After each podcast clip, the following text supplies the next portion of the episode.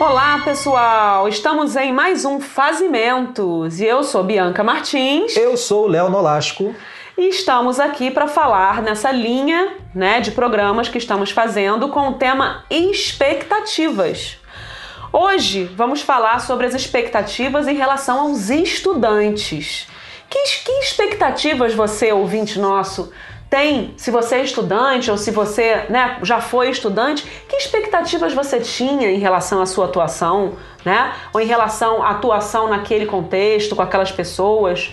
Eu vou aproveitar e perguntar para você, Léo. Você, como estudante, você estava como estudante até pouquíssimo tempo atrás, ou voltou a ser estudante até pouco tempo atrás. Como é que é essa expectativa que você gerava a respeito daquela experiência quando você era estudante? Olha, é, são muitas coisas, né? Acho que a cabeça de estudante, independente da idade ou da modalidade de ensino que você participa naquele momento da sua vida, é, você espera muita coisa. Eu, eu esperava uh, construir relações intensas em sala de aula. Relação intensa com o que está sendo dito, com os conhecimentos, com as pessoas e com os professores. Eu acho que os estudantes têm uma, uma expectativa é, muito próximo daquilo que nós já falamos em um programa, quando a gente citou o Marco Silva em relação ao homo estéticos, né? Como que o, o aluno deseja ter em sala de aula uma experiência estética para além daquilo que está acontecendo no plano das ideias, né, do racional. É, eu sempre buscava em sala aquele momento do, do encontro realmente que acontece, né? daquele estalo em que você começa a fazer sentido na sua cabeça estar ali naquele lugar. Eu acho que é isso. A minha expectativa enquanto estudante era perceber que aquilo fazia sentido. Só que isso é um processo difícil, né? Porque uh, fazer sentido, a gente também já tem uma série de premissas, né? Então, assim, o que é uma aula que faz sentido? É uma aula que o professor segue o roteiro, né? Segue aquele roteiro clássico de temos um texto, temos um livro didático, temos aqui um tema para ser discutido hoje. É, esse texto encontra-se numa pasta no Xerox ou encontra-se na internet. Como é esse processo? Né? Quais são as expectativas que nos amarram a um certo roteiro em sala de aula? Né? Como é que você vê, Bia, os estudantes de design? É, que expectativas ele, eles têm em relação a um curso de design, por exemplo? É, design é muito específico, né, peculiar, porque nenhum estudante de design, eu sou professora de primeiro período, adoro dar aula para calouro, é, e é, nenhum estudante que entra no curso de design entende o que vai fazer, né? Então, entender o que é design faz parte do processo, né? Então tem uma, uma é, é muito interessante dar aula para os primeiros períodos porque você vê a diversidade. É gostoso você lidar com a diversidade. Depois, enfim, mal ou bem, eu dou aula até numa instituição que tem uma quantidade grande de alunos e tem várias habilitações do design, mas mesmo assim você vê que eles vão entrando num determinado padrão, né? A roupa muda, né? O jeito de se vestir muda, o jeito de falar muda, ou seja, eles vão entrando até sem querer, porque tem, é, muito, é muito peculiar também ao design querer romper né, certos padrões, mas até mesmo nisso eles acabam entrando num padrão, né? O padrão de ser estudante, de ser aluno de design, né? Porque tem uma expectativa, acho que de qualquer curso, né? Que é a expectativa de fazer parte. De fazer de parte ser identificado grupo, como aquele grupo. É. Né? De ser identificado como aquele grupo. Mas é, eu estava pensando aqui, que você na hora que você estava falando, me ocorreu o seguinte, um clichê é um clichê que se usa para a relação pais e filhos, mas eu estou pensando aqui, a gente só sabe o que é ser estudante quando a gente é professor. Eu estava pensando, gente, quando eu era estudante de design, né, falando da, da minha graduação, eu não estava entendendo nada do que era aquilo. Né? Eu acho que eu só, eu particularmente, acho que eu só fui ligar pontos muito no final do curso, né? E eu fico fascinada com os alunos que eu tenho atualmente, que são monitores de disciplina, e eu tenho a sorte de ter vários que falam para mim, eu sei que eu quero ser professor de design, então eu tô aqui para aprender a ser um professor. Enquanto aluno, durante a minha graduação, eu quero aprender muito porque eu quero ser professor disso. Eu acho de uma assim, de uma clareza, né? Não sei nem se eles vão ser professores futuramente, nem sei. Mas essa vontade, essa, essa vontade de exercitar vários papéis durante a própria é, é, vida de estudante muito interessante. Né? Agora, é, é porque na verdade também a gente demora muito a perceber que o estudante não é um estado natural porque a gente é meio que obrigado a ir para a escola desde criança, é né? Então a gente não reflete muito sobre o que é ser estudante e que expectativas a gente pode depositar naquela fase da vida. Porque, de alguma forma, ser estudante faz parte de um protocolo que os nossos pais têm que cumprir, porque senão eles vão preso, perdem a nossa guarda, uhum. né? Ou seja, pela lei, os pais são obrigados a matricular os filhos nas escolas em idade escolar. É. E aí, no Brasil, aqui no, no Brasil, Brasil deixa, é obrigatório. Claro, é. É, e, e aí você vai entrando naquele ritmo em que ser estudante é a, a expectativa é o final de semana. A expectativa é. é. o final. É não ser. É não ser, né? E aí parece que ser estudante é anular quem você é, o que você gosta, o que te dá prazer. Na graduação, talvez o que, aconte o que aconteça na graduação é que enquanto estudante você já começa a projetar uh, o você profissional. E aí, essa identidade né, de ser estudante e depois ser profissional, ela começa a aparecer na sua vida como algo decisivo. Ou seja, quando você é estudante numa graduação, você já começa a ter uma expectativa é. sobre o resto da sua vida, né, o seu devir. Né, é. Né, o que vem depois daqui. É. E aí talvez a gente comece a questionar mais nessa fase, como estudante de graduação, uh, direitos e deveres dos estudantes e possibilidades para além do cumprimento dos protocolos. Léo, eu tô me lembrando aqui, a gente está falando muito da graduação, mas eu queria voltar um pouquinho no tempo para pensar nos estudantes do ensino fundamental, né, do ensino básico, educação infantil, ensino médio. E, e eu adorava ser estudante de ensino fundamental, médio também, mas eu acho que menos, mas eu adorava porque eu me sentia muito à vontade naquele território, né?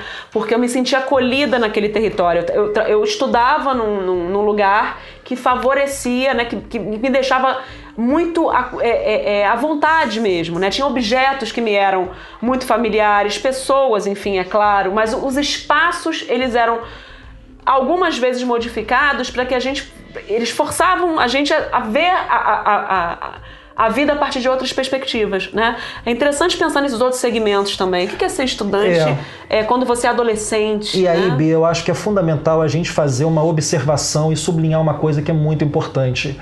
É, essa experiência que você teve é uma experiência que é marcada pela sua classe social, pela sua etnia, pelo seu gênero. Sim. É, porque existe também aquele estudante que das classes populares que não se reconhece na escola. Uhum. E aí qual é a expectativa de uma criança de comunidade que vai para uma escola pública razoavelmente é, boa, bem avaliada?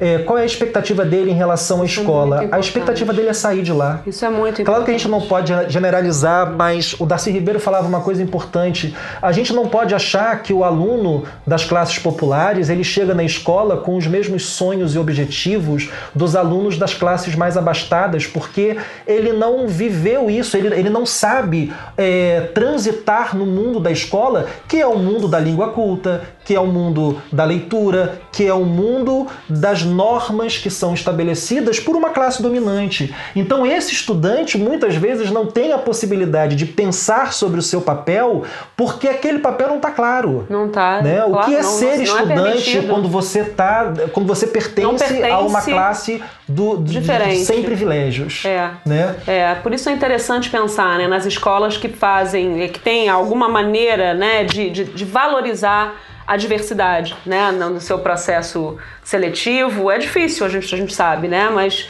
existem algumas poucas que eu acho que dão dar voz à diversidade dentro da escola, é, justamente para você atender a, diferente, a, a expectativas, né, histórias, trajetórias tão diferentes é algo a se pensar. E isso leva a gente a pensar que é preciso, enquanto professor, a gente quebrar as expectativas que a gente tem em relação, em relação aos alunos.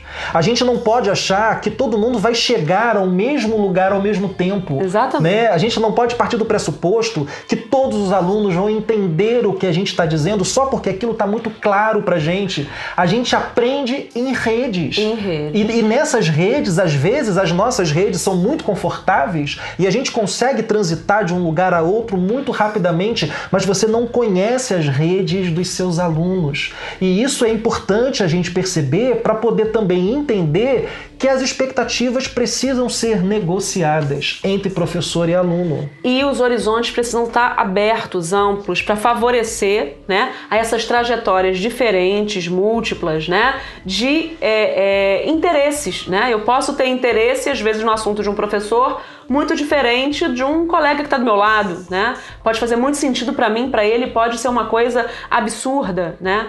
É, essas expectativas também, Léo, eu fico pensando, vão em relação a como a gente conduz até a própria avaliação. Isso tudo me faz pensar muito na questão da padronização. Professor, primeiro dia de aula, professor, como vai ser a avaliação? Exatamente. Essa pergunta né? é clássica. E aquelas avaliações que são é, vamos dizer assim, massificadas, né? Que fazem com que é, é, a, gente, a gente colha, né? Resultados dos estudantes como se todos tivessem é, é, percebido, entendido a mesma coisa a partir daquela experiência. E né? como se fosse é possível, num dia atualmente. determinado, todos estarem dispostos a fazer aquilo bem feito. No, no estado de espírito, né? É, se estão nervosos ou se não estão, isso vai... E, eu, a gente eu briguei pode no falar, trânsito, eu não sei direito... A gente pode falar, já que ele está falando estudante, da expectativa do vestibular, né? Do, do, do, enfim, das várias, várias modalidades né? de avaliação que a gente tem. É, e o que, que eu vou fazer também na minha vida, né? Nessa, é, fase da, Enem, da adolescência, né?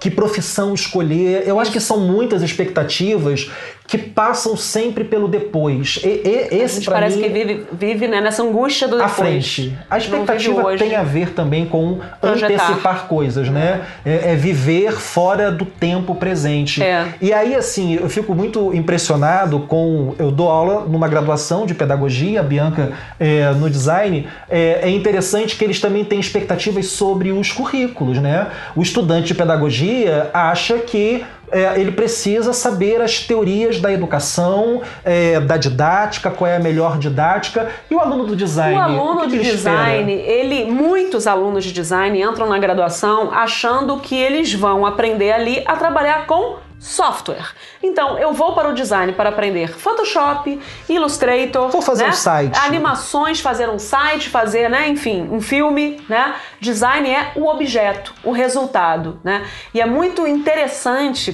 participar dessa trajetória da, da formação, da, ou seja, da desconstrução daquele sujeito e ver quando o olho brilha, quando ele percebe que design não tem nada a ver com isso, né? Design é o processo de, né? É o durante, não é o depois, né? E é a criatividade que cada um vai aplicando nesse processo, né? Como vai resolvendo os próprios problemas propostos ou problemas que ele mesmo se propõe, né? É interessante, porém, no campo do design, que eu acho que é diferente da pedagogia, né, Léo? Quando a gente chega é, e comenta com os alunos, como está acontecendo comigo agora, numa disciplina que eu estou dando no design, que é uma disciplina de história do design, né? Que eu chego para eles e falo então, pessoal, nossa última aula vai ser, né, lá no final do curso, a gente vai fazer uma Prova!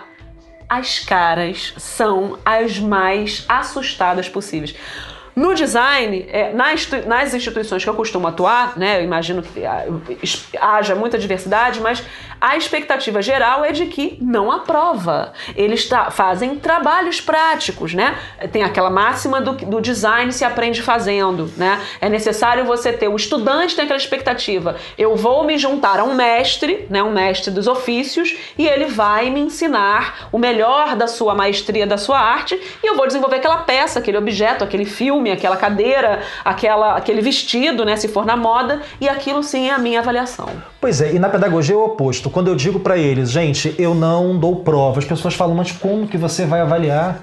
Né? Ou seja, existe uma expectativa daquele momento do fechamento do curso em que todos vão provar que conseguiram de fato atravessar aquele caminho de forma eficiente. Gente, eu estou chegando à conclusão, Bia, que a, o, o, nosso, a nossa grande questão com a expectativa, levando em consideração o que você disse, é sempre pensar num ponto de chegada e esquecer o caminho. Não é? Esquecer o processo. É. E eu acho que a grande expectativa que o aluno tem que ter é viver o hoje. É, lógico, é viver aquele processo, processo, da melhor forma possível. Viver o processo. É, é, é, é, encontrar aquelas pessoas, os professores, os alunos e realmente acreditar que o encontro constrói conhecimentos que não estão só nos livros, nos textos, nas teorias, mas estão nesse próprio fazer do dia a dia, nesse cotidiano que é cheio de desafios, que é cheio de histórias atravessadas, de experiências que vão sendo conduzidas ao acaso, mas também ao planejamento.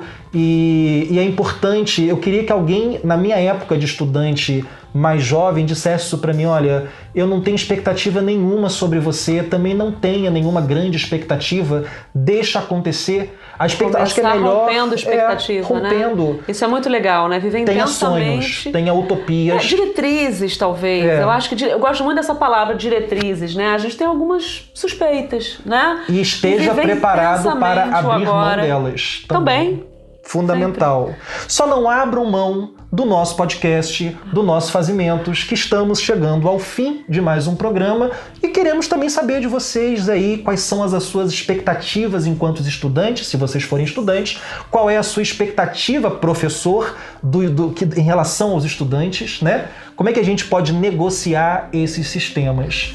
É isso, Bia? É isso. Então, muito obrigado pela audiência de vocês, um grande abraço e até a próxima. Tchau, tchau.